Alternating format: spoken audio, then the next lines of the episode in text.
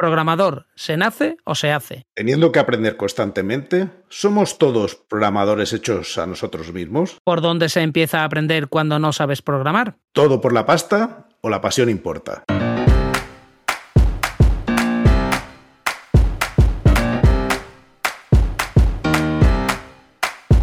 Bienvenidos a Unicode U00D1 el podcast para desarrolladores móviles y no tan móviles patrocinado por Realm MongoDB.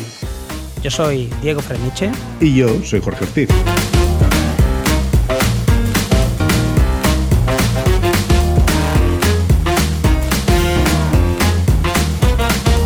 Unicode U00D1, episodio 12. El programador hecho a sí mismo. Bienvenidos a un nuevo episodio de Unicode U00D1, el programador hecho a sí mismo. Hoy tenemos como invitado a Pepe Escabias, músico reconvertido a desarrollador iOS, autodidacta. Descubrió el desarrollo mobile en 2014 a raíz de ver aplicaciones para creación musical. A día de hoy aporrea teclados tanto de ordenador como de música. Buenas Jorge, buenas Pepe. Hola, buenas. Hola Pepe, ¿qué tal? Eh, bueno, buenas tardes, ¿qué pasa? Pues yo quiero que nos cuentes lo primero, cómo alguien que tiene, porque los que nos escuchan no lo pueden ver, pero yo voy a audio describir la escena. Pepe tiene en primer plano un micrófono de estos que cuelgan, ¿no? Eh, luego está su cara y por detrás yo puedo contar un 2, 3, 4, 5, 6, como 7 u 8, no sé, teclados de sintetizadores puestos en un rack. Entonces mm, me da la impresión de que sabes tocarlos. ¿Cómo pasa uno de aporrear esas teclas a las otras teclas? Pues un poco por investigación, ¿no? o sea, para mí el mundo de programación no era nuevo al 100% porque mi padre siempre ha estado involucrado con ordenadores desde chico. Yo recuerdo de chico tener un MSX, tener Astra, tener, bueno, 286, 386, 486, bueno, todas las... Mi padre es un es un poco friki de eso, era, porque ahora ya está jubilado y ahora no gasta el tiempo en ordenadores, sino que simplemente escucha la radio y está en la terraza, básicamente, ¿no? No, ha, perdido, ha perdido toda la, toda la de esto, todo la, el hobby, ¿no? Pero bueno. Antes, antes de continuar, que sepas ya que soy, soy, o sea, tu padre es mi héroe y soy ya... Pues cuando adicto, lo presento. adicto a su doctrina incondicional.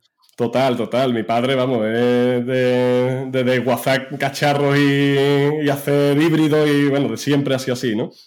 Y bueno, pues un poco eh, yo me puedo pegar, me he podido pegar sentado delante de un ordenador haciendo música o leyendo 12 horas, 15 horas al día, me daba igual. Entonces, haciendo música, pues era eso. Y descubrí las aplicaciones, me compré un iPhone y descubrí que había aplicaciones muy básicas por aquel entonces de, bueno, pues un tap tempo o unos controladores vía Wi-Fi para controlar los, parámetros MIDI de los sintetizadores virtuales.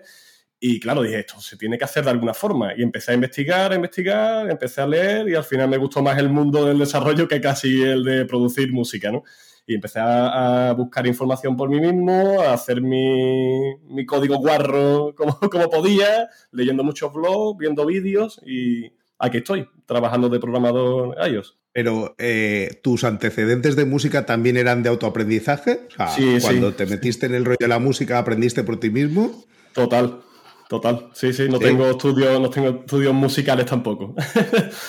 Bueno, Al y, final... y, cómo fue la experiencia? O sea, que ¿cuál, cuál es de los, de los dos autoaprendizajes te ha parecido un reto más importante? Pues lo asemejo un poco las dos cosas, porque con la programación eh, volví a tener la sensación de, del descubrimiento. Es decir, yo cuando empecé a hacer música, yo recuerdo que a lo mejor descubría a lo mejor cómo funcionaba un compresor, cómo podía hacer que un delay hiciera el efecto que yo quería. Y lo descubría siempre por la noche con los auriculares puestos para no, para no despertar a mi familia. Y con la, la, programación me parecía un poco, o sea, me, me, pasó un poco similar, ¿no? Yo programaba por la noche y descubría una cosa nueva y al día siguiente volvía a probarla y volvía, y era como esa, esa eterna búsqueda y al final encontrar el camino y tener como la frustración y después la emoción de conseguirlo, ¿no? De, bueno, como, como el otro día con lo del script, ¿no? Que hice el script tal y es siempre ese subidón, ¿no? Y creo que me encanta programar cómo hacer música porque asemejo muchos de los procesos con, o de ambos.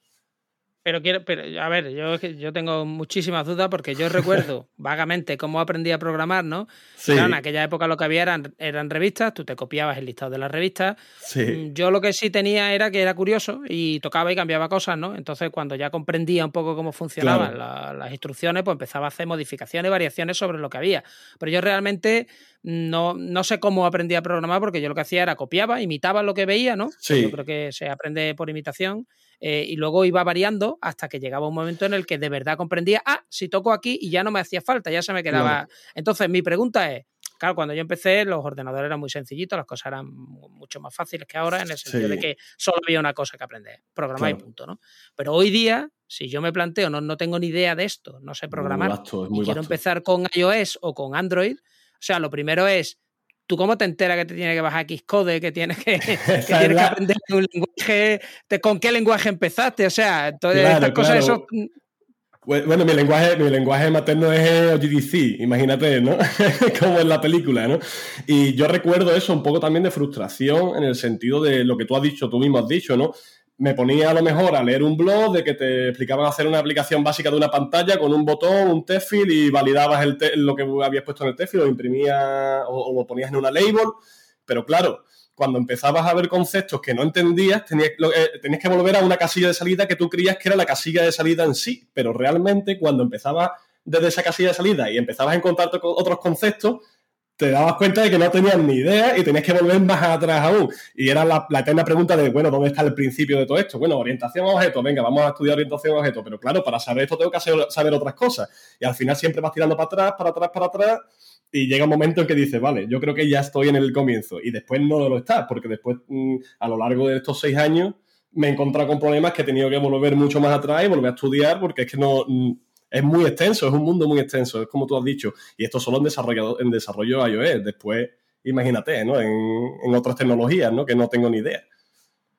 Pero, ¿y, todo eso, Pepe, solo? O sea, yo, una de las cosas que siempre me ha costado, ¿no? te lo digo con admiración, porque a mí también me ha pasado que ha habido cosas de, de programación que he aprendido solo y muchas veces, aunque solo fuera un hombro sobre el que llorar, hubiera agradecido tener a gente con la que poder hablar y de hecho cuando lo conseguí y empecé a tener contactos con gente, para mí cambió mucho la cosa, porque aunque sea simplemente compartir el no conocimiento y dónde están tus límites, eso te permite saber pues dónde estás, qué otras cosas hay, lo que ha explorado la otra persona que tú no has hecho, etcétera. Entonces, el, para mí la ayuda de otros ha sido de verdad muy importante. Sí, sí. Yo de hecho eh, pienso, o sea, me pasó lo mismo porque yo lancé una pregunta en Facebook. Mm, en aquel entonces mi, casi el 90% de mis contactos eran relacionados con la música, o sea, no había nadie que fuera programador ¿no? en, mis contactos.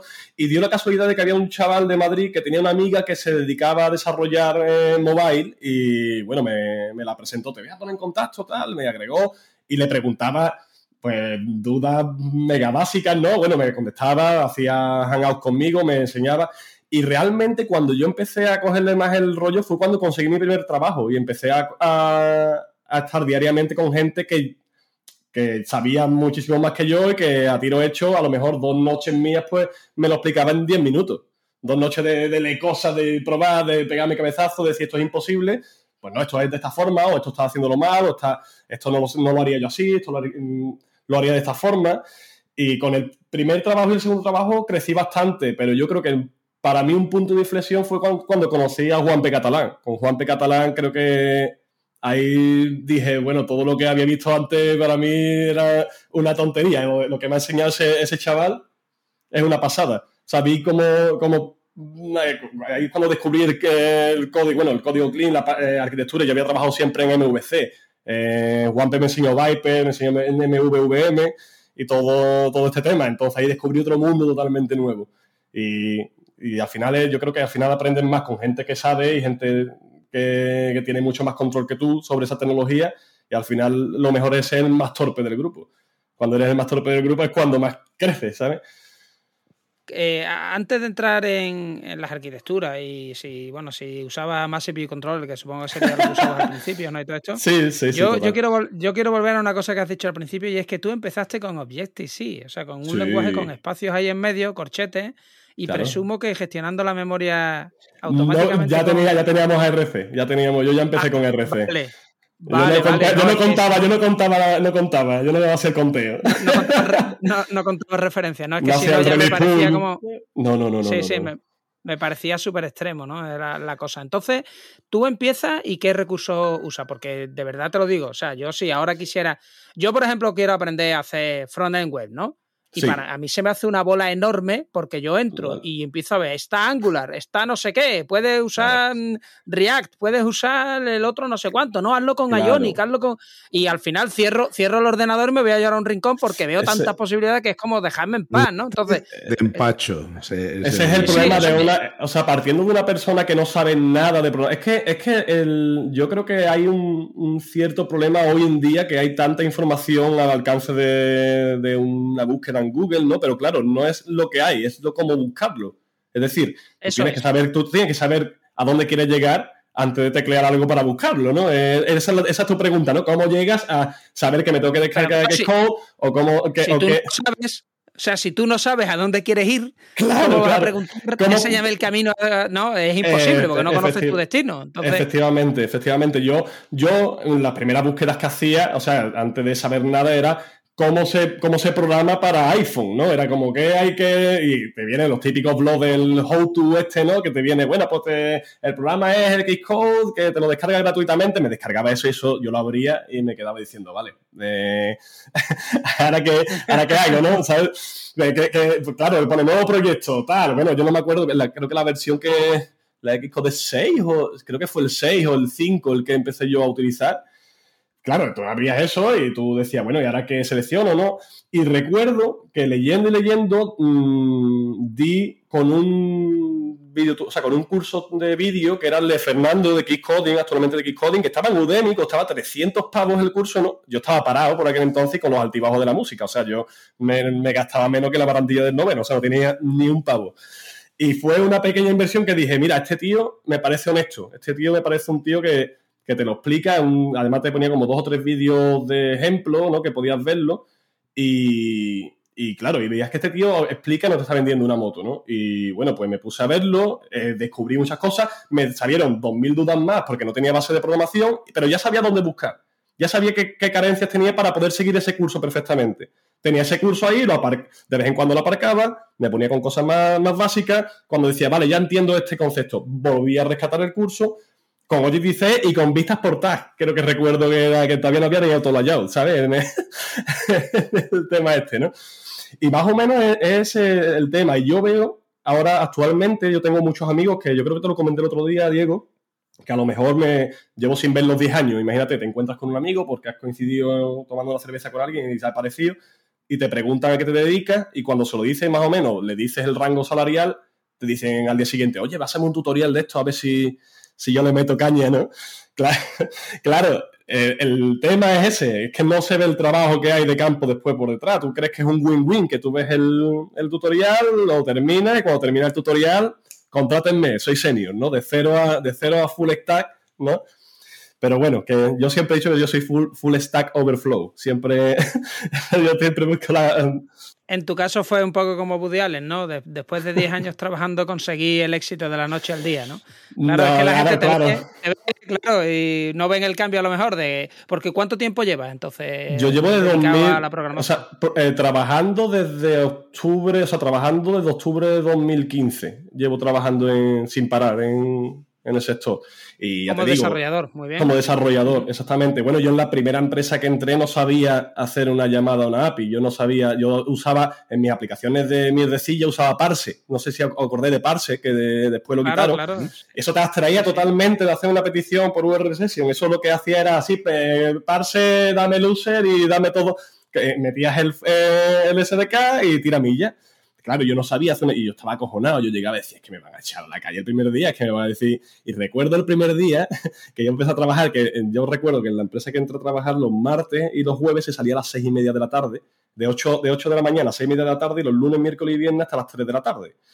Y recuerdo que entré un martes y me dijeron, toma, este es el código, ponte a leértelo. 10 horas y media leyendo el código sin entender apenas nada porque estaba hecho de otra forma totalmente diferente a lo que yo había hecho en mi casa, que eran mierdecillas, ¿no?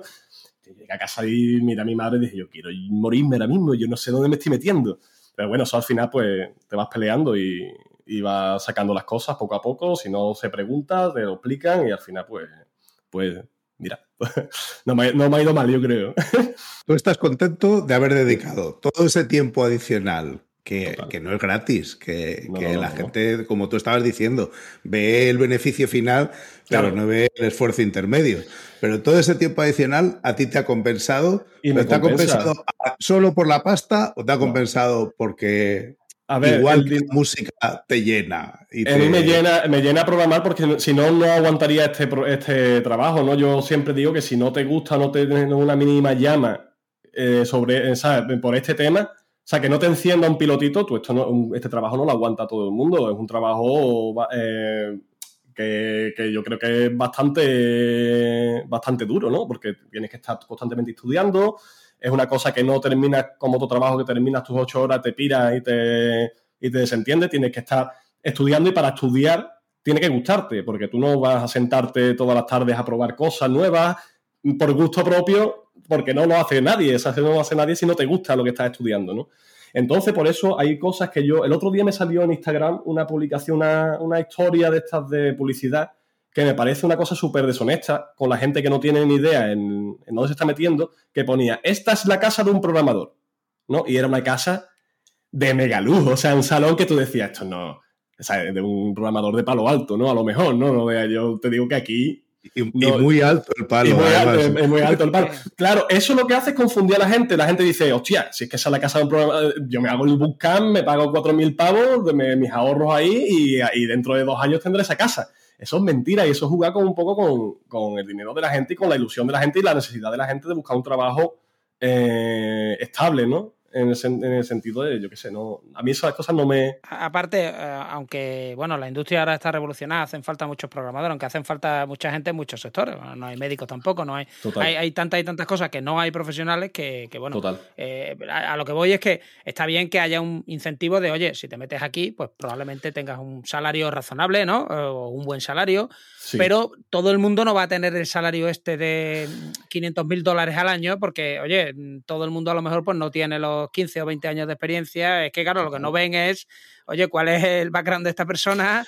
Claro, eh, no, es que, para llegar... Claro, yo creo que para que una empresa...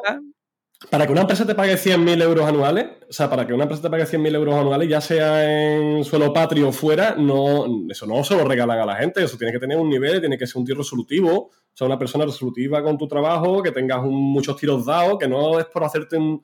que no estoy desprestigiando los buscan, que hay buscan muy buenos seguramente y te preparen bastante bien, pero de ahí a cobrar, o sea, de ahí a que en un corto espacio de tiempo cobrar un, salario de esa cifra, yo creo que es engañarse primero, engañarte a ti mismo creyéndolo porque no, no lo regalan en ningún sitio.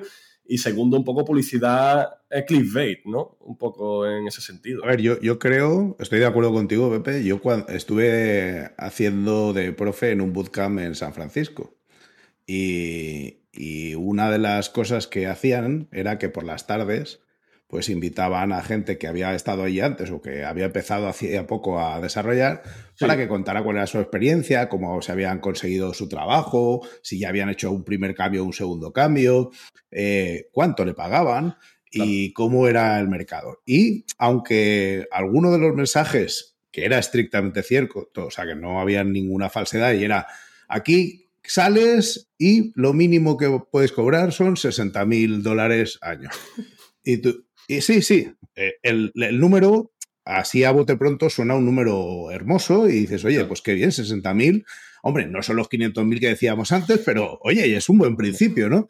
Pero se olvidaban de un pequeño detalle, es que para vivir en San Francisco, pues cualquier cuchitril te cuesta 2.000 dólares al mes, ¿sabes? Claro. Mm, y tiene que ser muy cuchitril. Eh, comer y moverte es caro. Tienes que pagar un seguro médico porque como te tropieces y te hagas un arañazo en la rodilla, son 30.000 pavos que te levantan de... Entonces, cuando pones eh, ciertos salarios en contexto de cuál es el coste de vida de esas áreas, pues no es que sean malos salarios, pero no son tan, eh, tan extraordinarios o tan atrayentes como suenan así a, simple vista. Y eso no quiere decir que se pague, o sea, que todo el sector pague mal o que no haya demanda. La hay y ahí, o sea, estamos afortunados en el sentido de que bueno, pues eh, moverse en este sector es posible, otros han tenido sus parones y aquí, pues más o menos tú puedes arriesgarte a cambiar de trabajo con poco riesgo. Y sí es verdad que la media salarial pues puede ser un poco más alta que en otras áreas. Sí, sí, sí, Pero tampoco, o sea, no, te regalan el Tesla cuando entras mm. por la puerta, ni, ni te ponen el piso ese que tú decías con el salón. Claro, con la chimenea. Mm. Total. Eh, quería comentar una cosa que, eh, aunque yo considero que es muy importante que se hable, o sea, que abiertamente, ¿no? Con los compañeros se hable sobre los salarios, porque el conocimiento es poder, ¿no? Y si tú no sabes realmente lo que están ganando tus compañeros en puestos equivalentes en otras empresas. Realmente no sabes si te están pagando más o si tú te estás vendiendo por debajo de mercado, porque también pasa mucho, ¿no? Que tú te estás vendiendo por debajo de mercado y te dicen, oye, pues tú deberías de ganar más, ¿no? Porque tienes una, ¿no? Tienes esta experiencia o eres capaz de resolver estos problemas y estás haciendo básicamente el tonto, ¿no? Entonces yo creo que, aunque es importante hablar de, los dineros, ¿no?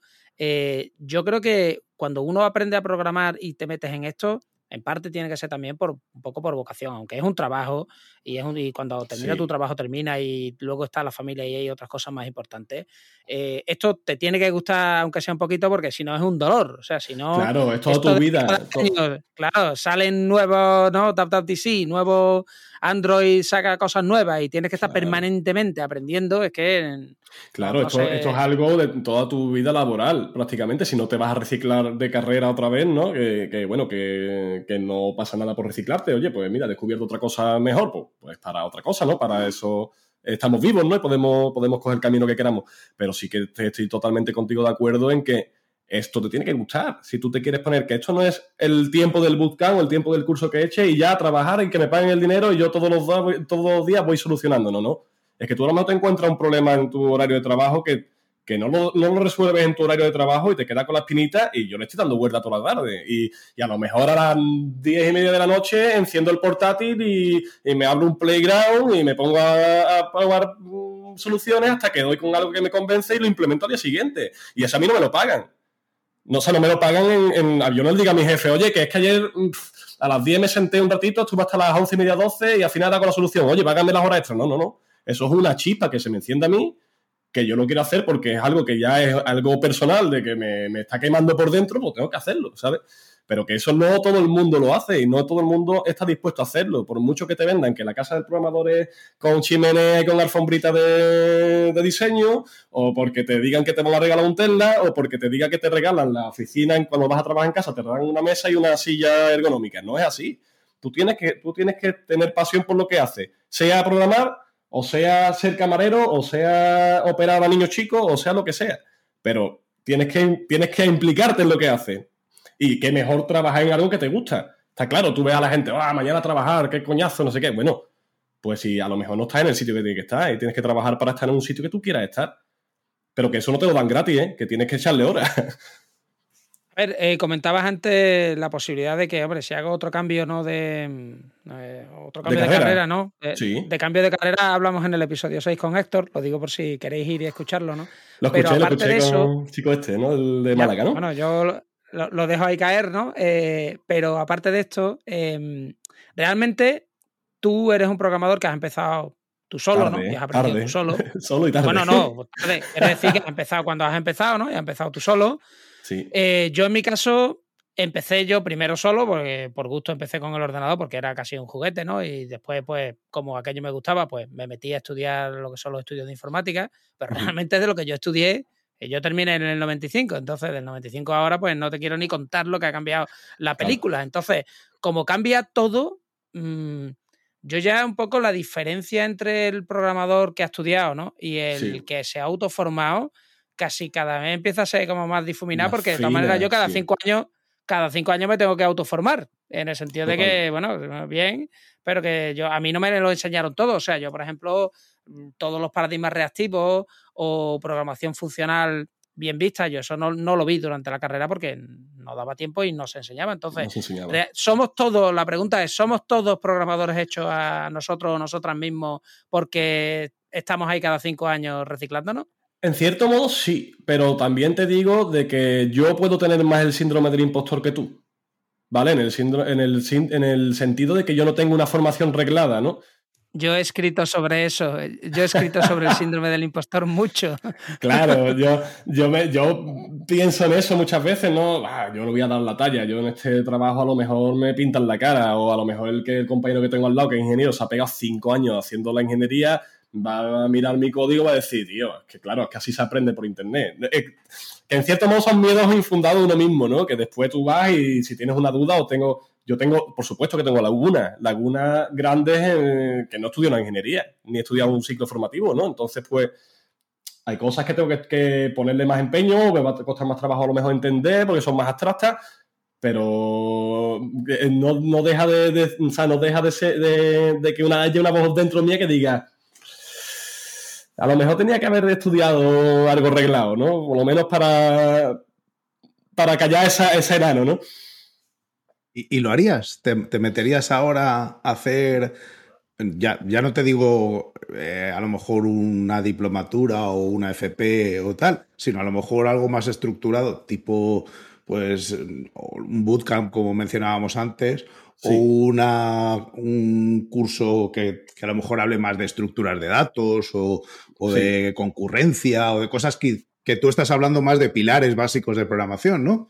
¿Eso tendría sentido? O, yo para, para mí sí. Me también haciéndolo yo solo, que para qué, me voy a seguir con el mismo camino.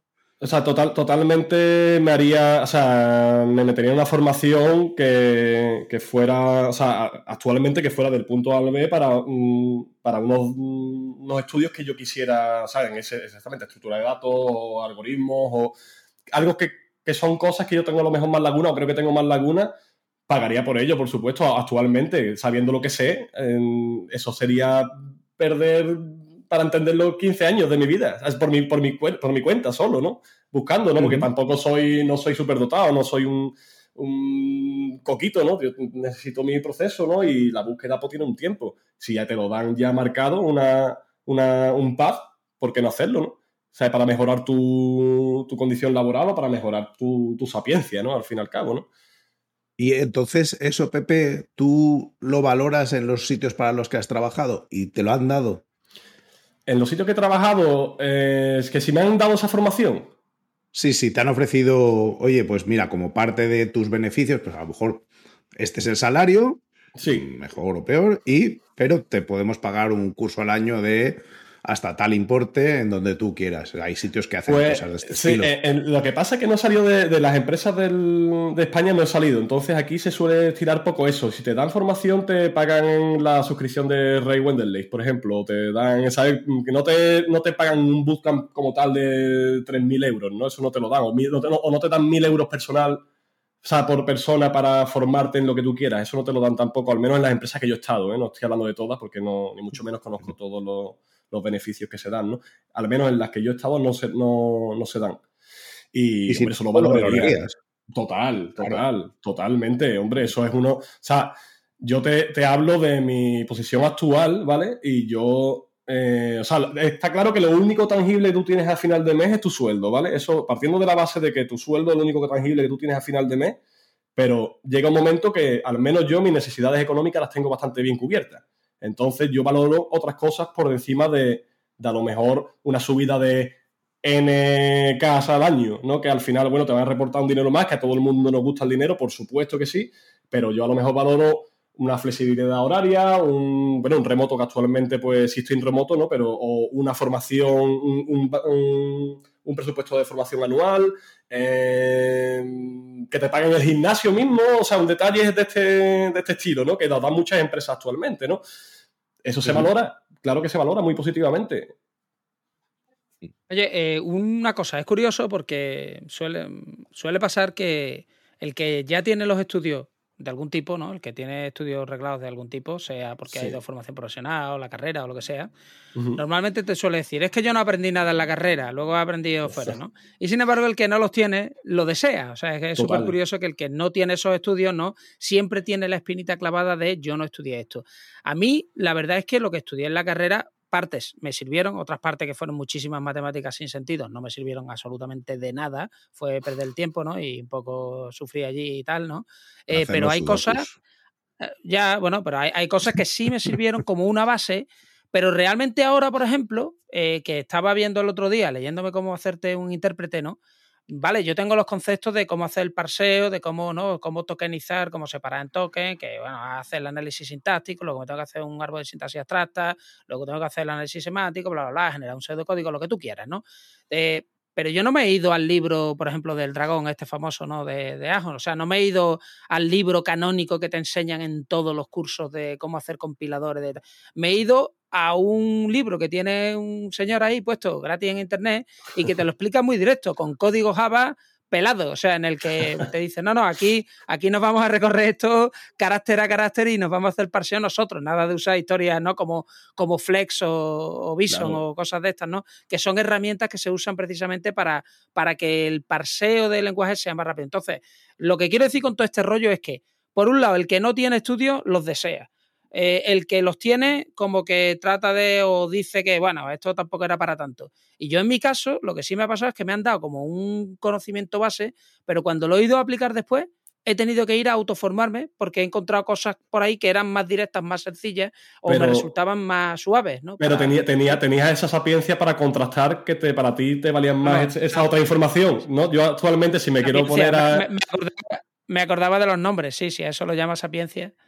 Nombre, no es que te acuerdes de los nombres, pero sabes por dónde buscar y sabes contrastar una información que encuentras, si sabes si eh, a priori es buena o no es buena. O, porque yo me puedo a lo mejor poner a, estudiar ese campo y yo voy a ciega, ¿sabes? Y bueno, pues encontraré cosas, me pegaré mil porrazos y volveré otra vez sobre mis pasos.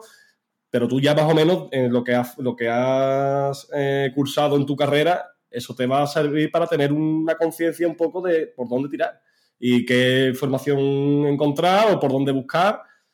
O al menos yo creo eso. Eh, no, no, por poner un punto de vista intermedio, tengo que decir que, yendo al libro que mencionaba Diego, al del dragón, de los compiladores, que también ha pasado por mis manos y lo he usado, eh, hay el mismo tío que da eso, tiene unos vídeos que están puestos, si no recuerdo mal, eran de Stanford, y cuenta las cosas desde, en mi opinión, una versión un poco más práctica que lo que contaba en el libro, porque el libro peca un poco de ser excesivamente académico, pues mucho teorema, mucha, no teorema, pero sino la formalización estructurada de lo que estaba contando, ¿no? Mientras que eh, muchas veces tú lo que necesitas es, bueno, ya, dime cuál es lo que estaba resumiendo perfectamente Diego antes. Pues vamos a leer token, o sea, carácter por carácter, vamos a sacar token, vamos a generar el árbol de, la sintaxis, eh, etcétera. Esto, eh, hoy en día, con todo el empacho de información que tenemos, pues hay muchas cosas que el problema, como decíamos antes, es filtrar. Sí. Y, yo donde, o sea, donde veo la ventaja, como tú estabas diciendo, Pepe, es en, el, en tener un poco de criterio a la hora de filtrar. No es que te lo haga imposible, no es que te lo haga imposible el, buscar si no tienes ese criterio, pero sí es cierto que te quita mucha morralla de en medio de cosas que, que no hubieras, o sea, que hubieras descartado de primera vista si tienes un poco de contexto Efectivamente, eso al final me pasó. De lo contrario, ¿eh? o sea, de que a veces miro cosas de las que no tengo ningún contexto y digo, ojo, me como cada rollo de cosas que no me llevan a ningún sitio que, son inútiles, claro. Al, final ahorras en tiempo, ¿no? Es lo que hablábamos al principio. Yo cuando me puse con el desarrollo de iOS, pues yo daba muchos palos de ciego y yo tiraba por un lado que a lo mejor no era lo que, la información que estaba buscando porque no tenía nada con que contrastar. Yo me fiaba de lo que ponía en el blog de turno que leía o en el vídeo de turno que veía y al final pues tienes que, después sí que vas, sí que vas teniendo un criterio y oye, pues esto la verdad que no, mola como lo ha hecho aquí porque ya tengo el criterio de que sé más o menos como yo lo haría y, creo que funcionaría mejor de esta forma. Bueno, pero eso de primera no lo tienes y si no tienes un poco de, de eso, de sapiencia, marca de redundancia otra vez, ¿no? Bueno, pues no lo, no lo, no lo vas a tardar más tiempo al final llegar a esa información. Oye, una cosa que comentaste antes, que tú tuviste como un mentor, alguien que te ayudó, ¿no? Que te. Entonces, eh, realmente tú, si volvieras para atrás y dijeras, eh, oye, que yo quiero volver a empezar a aprender, he desaprendido todo, ¿no? Y vuelvo al pasado, ¿no? ¿Tú qué le dirías a tu yo del pasado? Oye, lo que deberías hacer es esto, esto, esto y, tal y tal, ¿no? O sea, ¿tú qué te recomendarías a ti mismo para aprender este o un lenguaje nuevo? O algo nuevo en lo que tú quisieras entrar.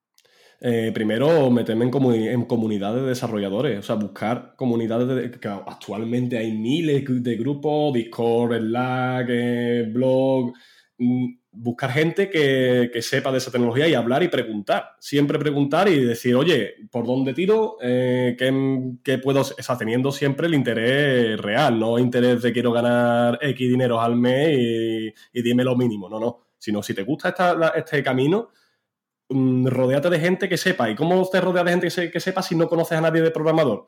Internet está lleno de comunidades, de todas las tecnologías. Métete en canales de eso, de Slack, canales de Discord, en Telegram, en blog.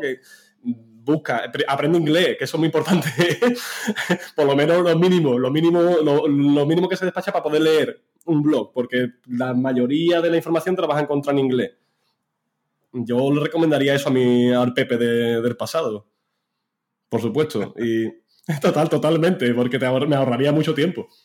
Me ahorraría mucho tiempo de, investigar cosas que no llegan a ningún sitio.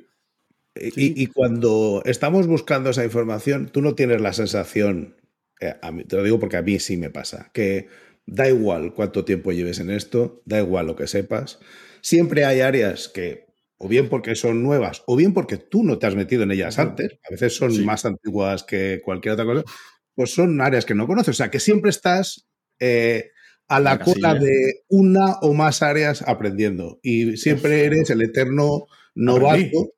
Total. Claro, en, muchas de esas áreas. Yo todos los días me, mm, todos los días aprendo algo nuevo y me, y, me seguirá pasando toda mi vida, eh, o sea, mi vida laboral y mi vida personal, que iré aprendiendo cosas nuevas y realmente siempre me siento en la casilla de salida. Yo siempre estoy un poco en la casilla de salida. Sé hacer unas cosas, ¿no? Está claro que si no, no, pues no tendré trabajo, ¿no? Pero, pero siempre es algo como, bueno, ¿cómo le puedo dar la vuelta de tuerca? Pues he escuchado esto, que lo hacen por aquí de esta forma, ahora investiga o y te encuentras siempre cosas totalmente nuevas que no, no tienen ni idea. Por ejemplo, lo de... Me puse con... Cogí el coronavirus, lamentablemente, hace, hace un mes y estuve tres días malo y empecé a decir, bueno, yo quiero hacerme un template para un proyecto para no tener que hacer las mismas cosas.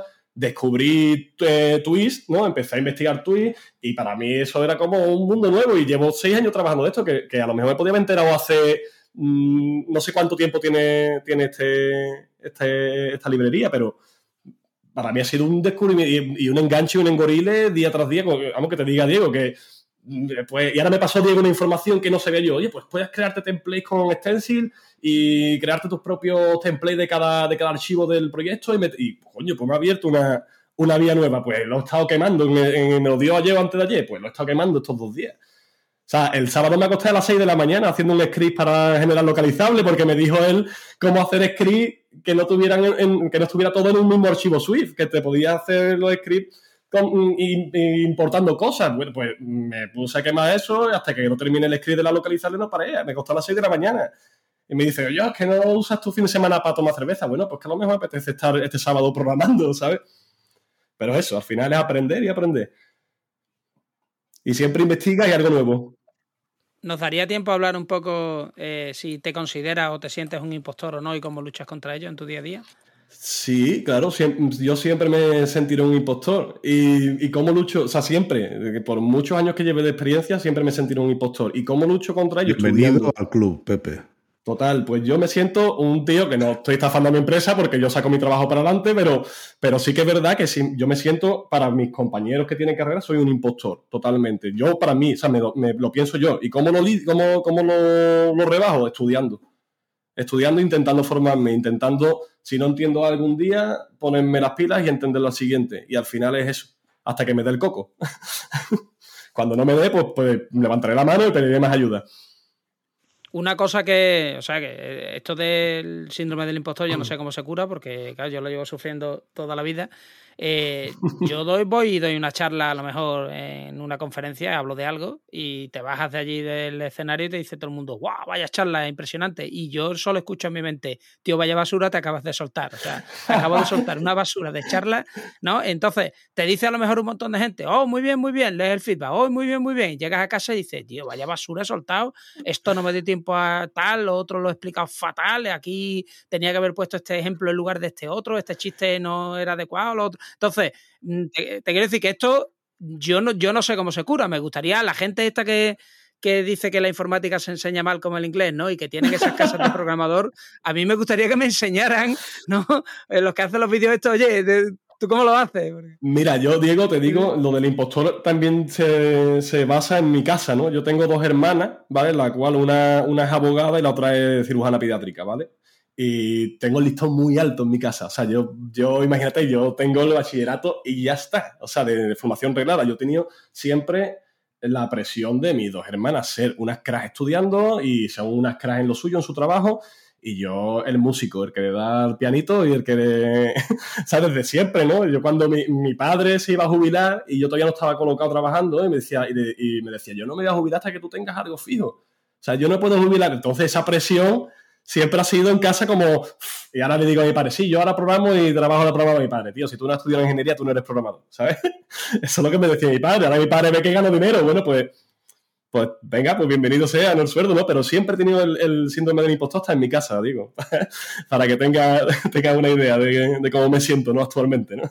Y a pesar de eso, ¿eh? creo que nos esforzamos, los tres lo hemos reconocido, los tres sabemos que estamos ahí constantemente y a pesar de eso, nos gusta nuestro trabajo, hacemos cosas para ir continuamente mejorando, tú estabas poniendo muchos ejemplos eh, antes y, y, eso nos hace mejores programadores cada vez. Quiero decir, seguro. No es que seamos terribles, es que siempre nos sentimos, nos comparamos, no contra cada una de las personas, sino contra el global de todas. Y es muy difícil compararse contra todos. Entonces, eh, es cierto que siempre se puede hacer mejor, pero hay que uno también tiene que vivir con lo que tiene. Con lo que tiene, totalmente de acuerdo. Y al final eh, también eso te empuja un poco, esa, sensación eterna te empuja a eso, a formarte más y a estudiar más, y a pero ponerte a ser mejor todos los días, que hay días que no tienes ganas, pero normalmente la mayoría de los días tienes ganas de investigar, que sea un poco, y al final eso te va a hacer mejor profesional a lo largo de los años. No hay otra. O sea, no, al final la constancia y la constancia... Qué suerte que nos gusta lo que hacemos porque si efectivamente, eh, efectivamente. volviendo al principio de lo que decías antes, si no sería imposible mantenerse en esa pelea constante de decir, jo, tengo que seguir esforzándome porque me veo lejos de donde me gustaría estar. Total, total. Y que nos aguantan también, porque yo, por ejemplo, mi, mi, pareja es bióloga, mi pareja no le gusta la programación y en cambio, me, y sin embargo, me apoya y, sabe que yo necesito mi tiempo de sentarme solo. A mí yo soy una persona que me gusta estar solo también mucho tiempo. No, no, me, no soy una persona que se aburra. Para mí la cuarentena ha sido un punto de inflexión total. O sea, yo en la cuarentena he crecido como profesional pero a unos niveles gigantes, porque tenía 24 horas al día, de hecho me hicieron en ERTE, eh, ¿sabes? Me hicieron en ERTE en una de las empresas que estuve justamente cuando cogió la cuarentena, yo tenía 24 horas al día para, para dedicarlo a lo que quisiera y lo que quería era estudiar y quería absorber conocimiento. Y vamos a probar esto que no he tenido tiempo de hacer porque cuando estaba trabajando no tenía tiempo de echarle, de echarle a, esa, a esa temática. Pues vamos con ello. Yo creo que la conclusión es clara. Amiguitas y amiguitos, disfrutar de lo que estáis haciendo y hacer lo que os gusta hacer. Total. Sea lo que eh, sea, sea lo que sea. O buscar sitio en la terraza. lo digo porque yo me he quedado con la idea y yo me voy a hacer de ese club. Del club de mi padre, ¿no? La terracita y tiramilla, ¿no? No, yo te digo que, haga lo que hagas, ya extrapolándolo fuera de la, informática, ¿no? fuera de la programación, haga lo que hagas, primero que te guste, no estés tirando el tiempo en, un sitio, o sea, eso es, un, eso es una vía muerta. Si tú estás, y suena cliché, y suena que parece que fuera, desde fuera de la casa se vea fácil hacerlo. Si tú estás durante un tiempo, estás haciendo algo que no te gusta y que odias hacer, eh, estás, en un camino súper incorrecto. O sea, no, mm, que cambia de vía ya. Y, busca lo que te gusta. Si es que lo que me gusta es ser influencer, como los chavales de ahora, ¿no? Los, los, youtubers. Bueno, pues si, pues si quieres y puedes intentarlo y sabes por dónde tirar y te gusta, eh, go ahead. Al final es eso. Al final es un poco hacer lo que te gusta y, no, no, no, es que esto no suene como lo de persigue tus sueños, ¿vale? Yo me hubiera gustado jugar en el Real Madrid, pero soy un paquete, ¿sabes? Que no, que no, persigue tus sueños, claro que sí. Sí, pero, pero que, es positivo y no es malo. Persigue tus sueños. Pero también yo soy un poco contrario al persigue tus sueños, pero hasta cierto punto. Es decir, eh, porque no todo el mundo los consigue. No te frustres si no lo consigue. Es lo que, porque no todo el mundo lo consigue, no te hablo de programar, programar no, no es algo imposible. me refiero a lo mejor si quieres ser jugador del Barcelona y tienes ya 28 años, pues probablemente no vayas a jugar en el Barcelona, ¿sabes? No, no te frustres y, intenta saber anticiparte a, Pero busca ese, momento. En el deporte y en algo que, o sea, si no puedes ser el jugador del Barcelona, pues a lo mejor puede ser un buen entrenador o puede ser alguien que trabaja con los deportistas. Se trata de perseguir tus sueños. Efectivamente, ahí sí estoy de acuerdo. No es, no es, eh, no tiene que ser tan idílico, pero ah, sí, sí, tienes que buscar lo que te satisface. Así lo compro. no quiero alargarlo más, que si no, luego nos pasamos y me paso ahí recortando a editar. Sin problema. Muchísimas, muchísimas gracias. Gracias a ustedes. Eh, y un placer. Hasta Igualmente. Muchas gracias por invitarme aquí al programa. Mil gracias por venir y nada, eh, quedaros con la idea. Hay que irse todos a la terraza. hasta luego. Hasta luego. hasta luego. Gracias por escucharnos. Si te ha gustado y quieres que podamos crear nuevos episodios, te pedimos que nos ayudes a difundir este podcast. Puedes decírselo a tus compañeros, retuitear cuando anunciemos nuevos episodios, suscribirte para que se descarguen los nuevos episodios automáticamente, o todavía mejor, puedes ponernos una valoración espectacular en tu plataforma de podcasting. Si tienes sugerencias sobre cómo podemos hacerlo mejor o propuestas de invitados o contenidos, ponlo en un tuit incluyéndonos a Diego, arroba de Freniche, o a Jorge, JD Ortiz. Te recomendamos atender a los meetups de Realm. Tienes el enlace en la descripción. Y si tienes dudas sobre Realm o MongoDB, puedes participar en los foros. Si podemos aportar algo a tu comunidad, estaríamos encantados de atender a vuestros eventos, podcasts, conferencias o meetups. Por último, queremos recomendarte nuestro podcast hermano en inglés, The MongoDB Podcast, presentado por Michael Lynn, y en el que se entrevista a desarrolladores, emprendedores y empresas. Lo tienes disponible en las principales plataformas de podcasting. Esto es todo por este episodio de Unicode U00D1. Hasta la semana que viene.